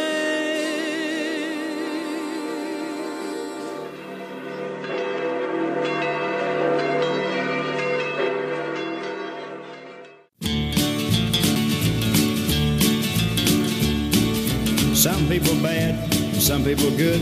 Too bad the bad can't be like the good. But everything changes a little and it should. Good ain't forever and bad ain't for good. And Lou's got the flu and he's laid up, laid up, laid up, laid up, laid up, laid up. Lou's got the flu and he's laid up, laid up. Have to get well pretty soon though. En los días difíciles que vivimos, en los que la especie humana se prepara para afrontar la más grave epidemia global producida en el último siglo, un precedente preclaro que cumple por estas fechas precisamente 100 años, se nos viene a muchos a la cabeza casi sin querer. Nos referimos, claro está, a la que pasa a la historia como epidemia de la gripe española, que otros llaman con mayor justicia y rigor pandemia de 1918. Lou's got the flu and he's laid up, laid up. Have to get well pretty soon though. Algunas cifras. La llamada, mal llamada como veremos, gripe española es una enfermedad convertida en epidemia y luego en pandemia que atacó al ser humano entre los años 1918 y 1920, hace ahora un siglo, cuando el mundo se debatía en el terrible conflicto de la Primera Guerra Mundial. Va a ser tan letal que producirá una cifra total de víctimas la cual alcanza los 50 millones de personas sobre una población total de unos 1.800 millones, lo que quiere decir que afectará mortalmente a un 3% de la población mundial. En términos absolutos, esos 50 millones constituyen la cifra de mortandad más grande producida en la historia por una enfermedad, si bien en términos relativos dista mucho de ser la mayor, pues la peste negra de 1348 costó la vida, según se acepta generalmente, a más de un tercio de la población europea, bien que hablamos, eso sí, de una población muy inferior. En total, unos 25 millones de muertos sobre una población de 75. La mortandad de la gripe española ascendió a un porcentaje de entre un 10 y un 20% de los afectados, lo que quiere decir que finalmente padeció la enfermedad, no necesariamente seguida de muerte, una cifra entre un tercio y la mitad de la población mundial, de 600 a 900 millones de personas. Otra estadística que da cuenta de la terrible mortandad de la llamada gripe española es que costó la vida en un solo año a cinco veces más personas que la propia guerra mundial, en cuyo periodo final se desarrolló, en cinco años. Es decir, 50 millones de víctimas de la gripe entre 1918 y 1919 frente a 10 millones de víctimas de la guerra entre 1914 y 1919. Es decir, una mortandad relativa 25 veces superior a la de la propia guerra, que, a su vez, había sido el más mortífero conflicto armado de la historia.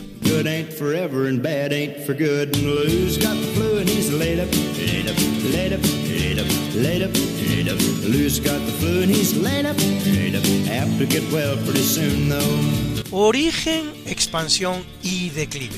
El origen de la infección tuvo lugar en Estados Unidos. El primer caso se observó en Fort Riley, Kansas, el 4 de marzo de 1918. Tradicionalmente se considera el primer enfermo al cocinero del fuerte Gilbert Mitchell, aunque solo horas después ya se contabilizaban decenas de casos.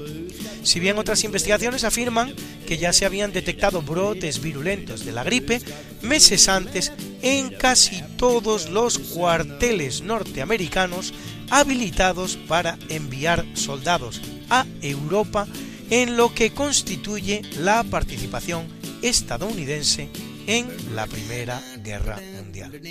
A estos primeros casos, anteriores al de Kansas, se les llama la oleada heraldo, es decir, la oleada anunciadora. La epidemia será tan grave que, según parece, Estados Unidos llegará a plantearse su participación en la guerra, si bien finalmente desestima la idea de no participar. De hecho, una de las ilustres víctimas de la pandemia es el que luego será el más duradero presidente norteamericano de la historia y artífice de la participación estadounidense en otra guerra mundial, la segunda, Franklin Delano Roosevelt. Exportada la epidemia a Europa por los soldados norteamericanos, los primeros casos europeos se producen en Francia, concretamente en Brest, puerto al que llegan de forma masiva los ejércitos yanqui, y de donde pasa al Reino Unido, después a Italia, después a Alemania y por último a España, un país que, no se olvide, no participaba en la conflagración. El pico de la epidemia se produce en 1918 y más concretamente en sus últimos cuatro meses. En 1919 será ya menos virulenta y en 1920, aunque se detecta un repunte, declina definitivamente. Indudablemente, el hecho de hallarse el mundo en guerra influirá de manera decisiva en la importante difusión de la enfermedad. Primero, como es fácil comprender, por las condiciones higiénicas y sanitarias impuestas por la propia guerra y el desplazamiento de los recursos financieros y de cualquier otro tipo desde la sanidad pública hacia el esfuerzo militar. Pero también, y no menos, por el movimiento demográfico sin precedentes que la guerra propició. Nacida como lo fue en Estados Unidos, sin el desplazamiento de millones de soldados norteamericanos a Europa, la epidemia no habría viajado ni se habría diseminado a la velocidad y con la intensidad con las que lo hizo. Captain Smith and Pocahontas had a very mad affair. When her daddy tried to kill him, she said, Daddy, oh, don't you dare give me fever. With his kisses, fever when he holds me tight. Conozcamos la enfermedad. Los síntomas de la dolencia van a ser los siguientes. Pupilas dilatadas, fiebre superior a los 39, pulso superior a las 140 pulsaciones por minuto, respiración rápida, agotamiento extremo, exceso de líquido en los pulmones a partir de la cuarta hora, etcétera, etcétera. La muerte cuando se producía era rápida, sobreviniendo entre las 24 y las 48 horas de los primeros síntomas. Un rasgo característico de la gripe de 1918 es que va a afectar de una manera muy especial no solo a los colectivos tradicionalmente más frágiles, recién nacidos, niños, ancianos, sino también a la población juvenil, la más resistente por lo general. Never know how much I love you. Never know how much I care. When you put your arms around me, I get a fever that's so hard to bear. You give me fever. When you kiss me, fever. When you hold me tight, fever. Tratamientos aplicados. El combate contra la epidemia lo va a realizar básicamente la propia naturaleza humana, mediante un proceso de autoinmunización que se desarrolla muy pronto y que, según se cree, está vigente en la actualidad, lo que quiere decir que un nuevo ataque hoy del mismo virus no tendría las mismas consecuencias que tuvo en 1918. De hecho, la no tan lejana gripe de 2009 parece que estuvo emparentada con la de 1918.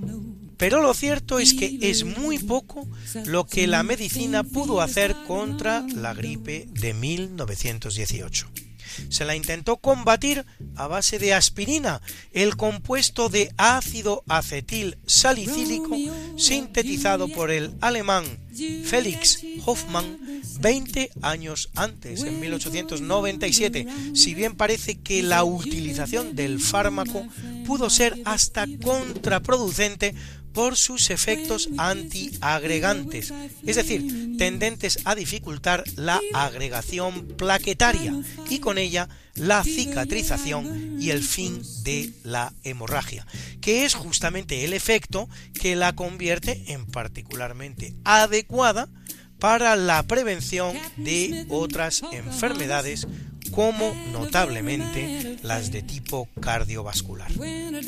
Se utilizaron también otros recursos, desde el antiguo arte de sangrar a los pacientes hasta la administración de oxígeno. Se intentó desarrollar sueros contra neumococos y hasta se realizaron las primeras transfusiones de sangre desde pacientes recuperados hacia nuevas víctimas, un procedimiento que cabe definir como muy innovador y realmente avanzado, cuya utilización es frecuente incluso en la medicina moderna. Recordemos que la última irrupción de ébola hace solo unos pocos años fue combatida allí donde se pudo precisamente de esta manera. Por otro lado, en 1918 se estaba muy lejos de conocer nada parecido a una vacuna antigripal, aunque la primera vacuna contra la viruela, como se sabe, la descubre Jenner en 1796 y gracias a la filantrópica expedición de la vacuna promovida por los españoles Balmis y Salvani y financiada por Carlos IV de España en los primeros años del siglo XIX, se desarrolla muy pronto y de manera muy eficaz, lo cierto es que la primera vacuna contra la gripe, específicamente contra la gripe, no se desarrolla sino en 1938, en que lo hacen los científicos norteamericanos Jonas Salk y Thomas Francis. Las primeras campañas masivas de vacunación contra la gripe se desarrollarán precisamente sobre el colectivo de soldados norteamericanos enviados a combatir en Europa durante la Segunda Guerra Mundial. Sin embargo, si se había superado ya el concepto de miasma o conjunto de emanaciones fétidas de suelos y aguas como causa de la enfermedad, que fuera la única aproximación más o menos científica que se hiciera durante las grandes epidemias de peste de los siglos XIV en adelante, y se era muy consciente de la importancia de los contagios a través, por ejemplo, de la saliva. A la población se le pidió reiteradamente que evitara las grandes concentraciones en locales cerrados, que extremara la limpieza y ventilación de las casas y la higiene personal. No faltaron charlatanes que atribuyeran al tabaco o al alcohol como ya ocurriera con las últimas pestes, por ejemplo, efectos terapéuticos, los cuales fueron, sin embargo, severamente combatidos desde la medicina tradicional.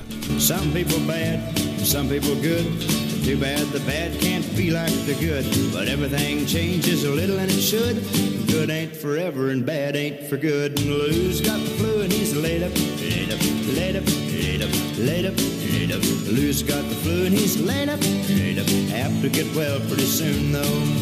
Gripe española. España, que como ya se ha dicho no estaba involucrada en la guerra, no censuró en los medios de comunicación la información sobre la enfermedad, siendo el único país en actuar así en todo el mundo, lo que se convertirá a la larga en la razón por la que ésta acabó recibiendo el ominoso nombre de gripe española. Un nombre a todas luces injusto, no solo porque como hemos visto la epidemia no nació en nuestro país, sino porque en España, gracias a no participar en la guerra y gracias a la abierta y correcta gestión sanitaria llevada a cabo, produjo una mortandad muy inferior a la que produjo en el resto del mundo. Los muertos en España por la gripe que lleva su nombre se estiman en unos 250.000 sobre un universo de 18 millones de personas, lo que equivale a un 1,4% de la población.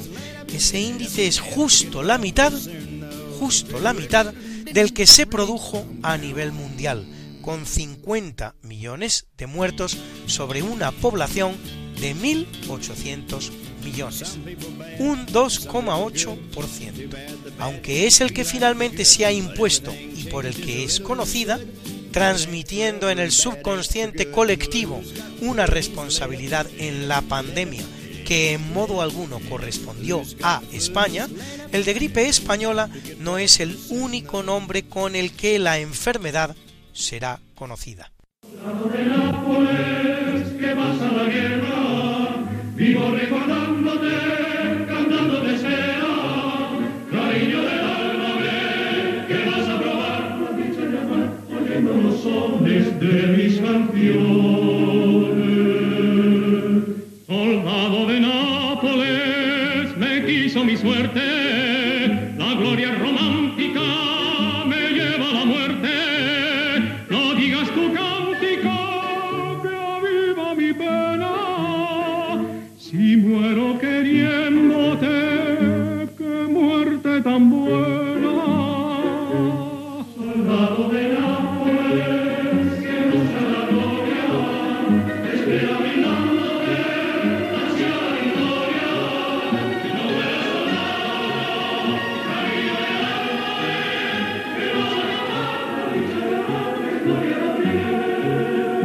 España se la llamó la gripe europea y de manera jocosa también el soldado de Nápoles, por ser tan pegadiza como la famosa pieza de la zarzuela, la canción del olvido, del maestro Serrano, estrenada también en 1918. Los más ecuánimes hablan de la pandemia de 1918. Se le llama también de un modo un tanto genérico IAV, acróstico del inglés Influenza A Virus, gripe por virus A en español, y de manera más específica, Influenza A H1N1 de 1918.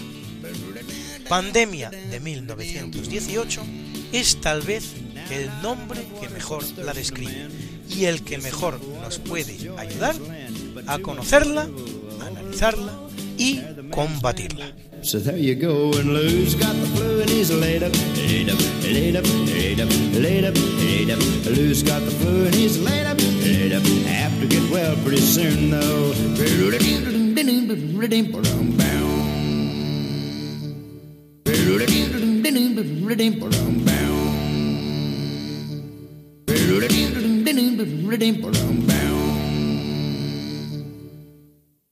Pues muchas gracias Luis, muchas gracias a todos los oyentes por haber compartido con nosotros estas dos horas.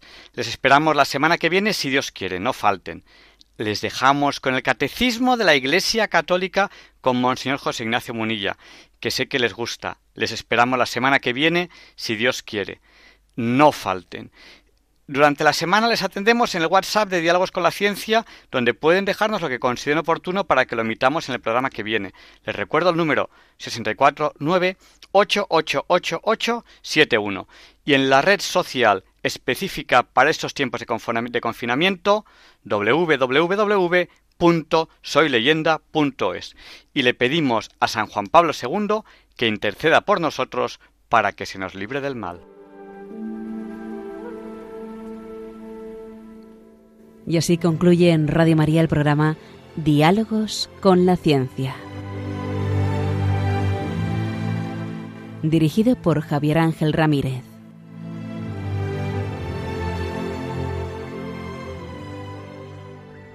Gesù annunzia molte volte la paternità di Dio nei riguardi degli uomini, riallacciandosi alle numerose espressioni contenute nell'Antico Testamento. Per Gesù Dio non è solamente il Padre di Israele, il Padre degli uomini, ma il Padre suo, il Padre mio, Pater noster, qui es in celi, noventum adveniat regnum tuum fiat voluntas tua sicur in cielo ed in terra. Panem nostrum quotidianum da nobis odie, et dimitte nobis levita nostra, sicur et nostri vittimus, debitoribus nostri, et ne nos induca in tentatione, sed libera nos a malo.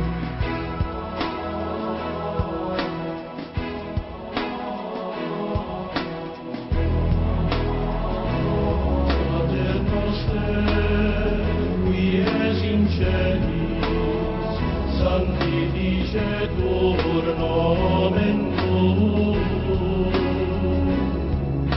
ad venia regnum tuum, fiat voluntas tua, sicut in cielo et in terra. Ad nostrum quotidianum, da nobis debita nostra, sicur nos dimittimus debitoribus nostris, et ne nos inducas in tentatione, sed libera nos